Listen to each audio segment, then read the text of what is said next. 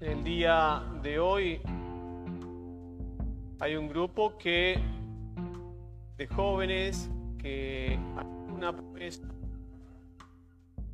muy heroica y muy hermosa, que es justamente poder consagrar su pureza. Y este hecho de la pureza o la promesa que hacen ciertamente no es la pureza original, no es la pureza creacional, puede ser que no sea la pureza corporal, porque pueden esa pureza haberla perdido. Cosas con las cuales el demonio va a jugar en las mentes de ellos. Pero es una pureza que se llama, primero ante todo, posicional. Porque quiere decir que va a tomar la posición de alguien. Es una pureza que tiene que ser práctica, tiene que saberse vivir diariamente. Y es una pureza de último momento. No quiere decir último momento que ahora es, sino último momento porque es para siempre. Es decir, da una anticipación de lo que va a suceder en el cuerpo y el alma de esta persona en el cielo. Eso es lo que hace una persona que entiende cómo vivir la pureza. Esta pureza, ciertamente en María, la encontramos inmaculada. Y vemos que en Jesús, como hoy lo dice el Evangelio, nunca hizo nada malo, nunca fue impuro, nosotros hemos sido impuros. Nosotros somos impuros. Ciertamente que los jóvenes que van a hacer este, esta promesa de pureza buscan hacer un acto más que es justamente mostrar en sus cuerpos y en sus almas la pureza. ¿Por qué? Porque han llegado a un encuentro, a una visión o a un llamado al cual se dan cuenta que pueden ser fieles. Y ese llamado es parecido al llamado que tuvo Moisés. Quiso ver la gloria de Dios. Eso es lo que sucede con el puro. El puro tiene tan claro la divinidad de Dios que la quiere ver. Y por eso es que Jesucristo dice, bienaventurados benditos, bendecidos son los que son puros de corazón, porque verán a Dios. Y eso es la pureza. Nada impuro entrará en el reino de los cielos.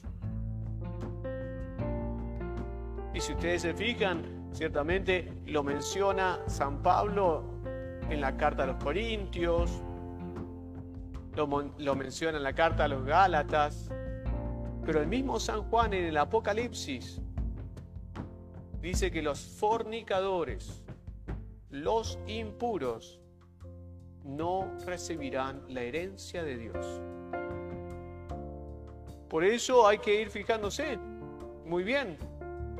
Fíjense lo que fue la primera lectura de hoy, mm, si bien fue más referida hacia la Virgen, hay una lectura que también se puede hacer hoy, que es la lectura de cómo Jeroboam ya toma parte del reino de Israel y Robán se queda solamente con dos tribus porque Salomón fue impuro. Pero no es cuestión de la impureza simplemente corporal, fue impuro porque a través de sus acciones idolatrizó otras cosas. Entonces la impureza es algo que se remarca en nuestra vida porque nosotros ponemos por anticipado a algo que consideramos Dios. Esto es mi Dios. Ya no es el omnipotente, ya no es el Padre, el Hijo y el Espíritu Santo mi Dios, y ahí por tanto, ahora yo tengo una relación con algo, por lo tanto con Dios soy impuro. Esta pureza que estos jóvenes están buscando de ahora de desafiar ante este mundo que les promete tantas cosas, esta carne que los va a abrazar y este demonio que los va a tentar, estos jóvenes no es que van a tener visiones especiales, no es que van a empezar a hacer milagros, no, no, esa cosa no, no va a pasar por ese lado. Lo que ellos van a tener, en la medida que sean fieles, es una relación en la cual se va a acrecentar los valores, los atributos y la grandeza de Dios. ¿Qué es lo que van a lograr ver ellos? El poder de Dios es más omnipotente que, que su amor no tiene límites que es supremamente justo, que es supremamente fiel y que es un gran amigo. Va a superar las expectativas de todos aquellos que nosotros no hacemos esto. Porque Dios cuando ve a alguien que hace un esfuerzo, Dios se enamora más y le da más. Y por eso esta persona o estas que lo van a hacer van a tener crecimiento especialmente en tres cosas. Y esas tres cosas lo van a llevar a ellos a estar de una forma que el mismo mundo, el demonio y la carne van a odiar y les van a declarar la guerra mucho más. ¿Por qué? Porque ellos que tengan, van a ser más efectivos en la oración. No porque sean más santos,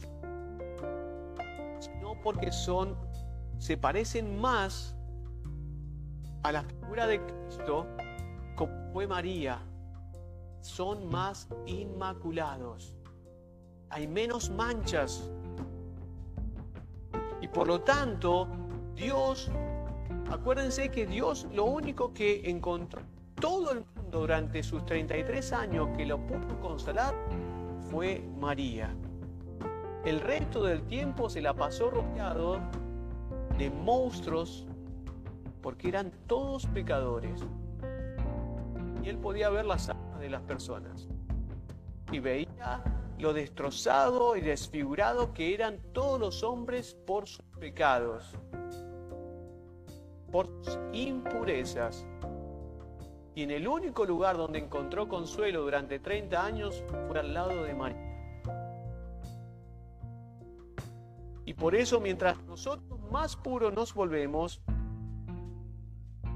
más logramos que ese encuentro, ese diálogo, esa oración sea más efectiva.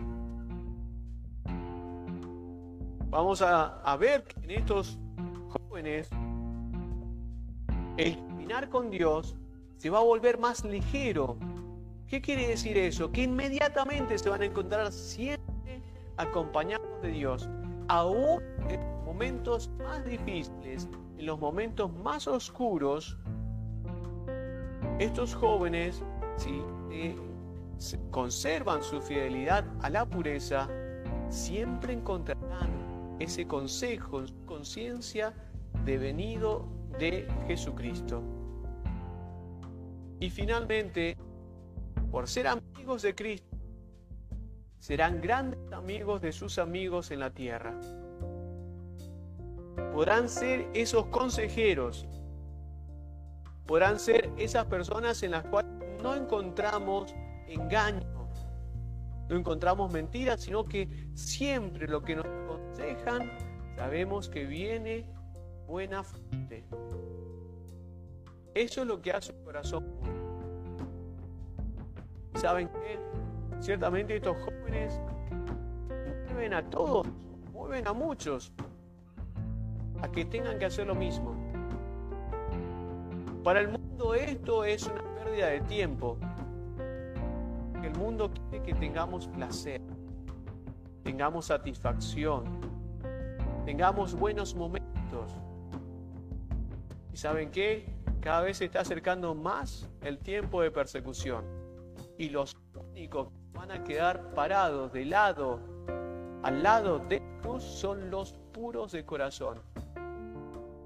Como lo fue Juan, como lo fue María, y como lo mostró también María Magdalena, que siendo una gran pecadora, luego fue una gran pura.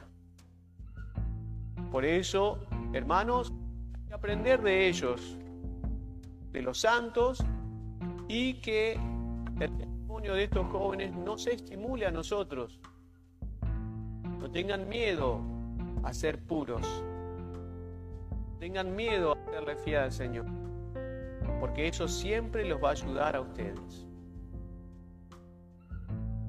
A few words as well in this day of Our Lady of Lourdes. And remember always, Lady of Lourdes, she was introducing herself. At the beginning, she didn't say her name. Was very respectful to Saint Bernadette because treating the girl that even though with her garment was poor, the Blessed Virgin Mary was treating her, she was as a princess. And of course, Saint Bernadette re- recognized that she was a lady, beautiful, simple, smiling, showing always this face. Since February until March, it always was like that.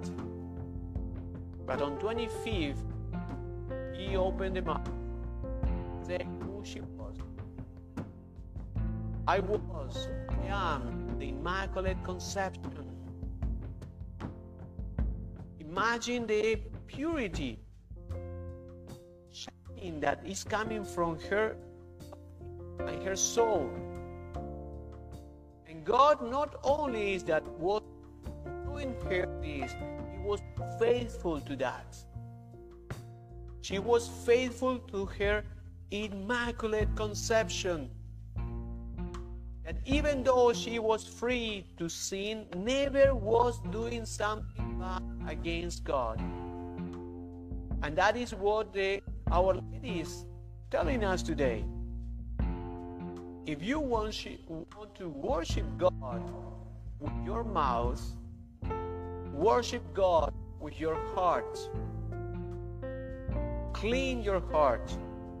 Make pure this heart. Make immaculate.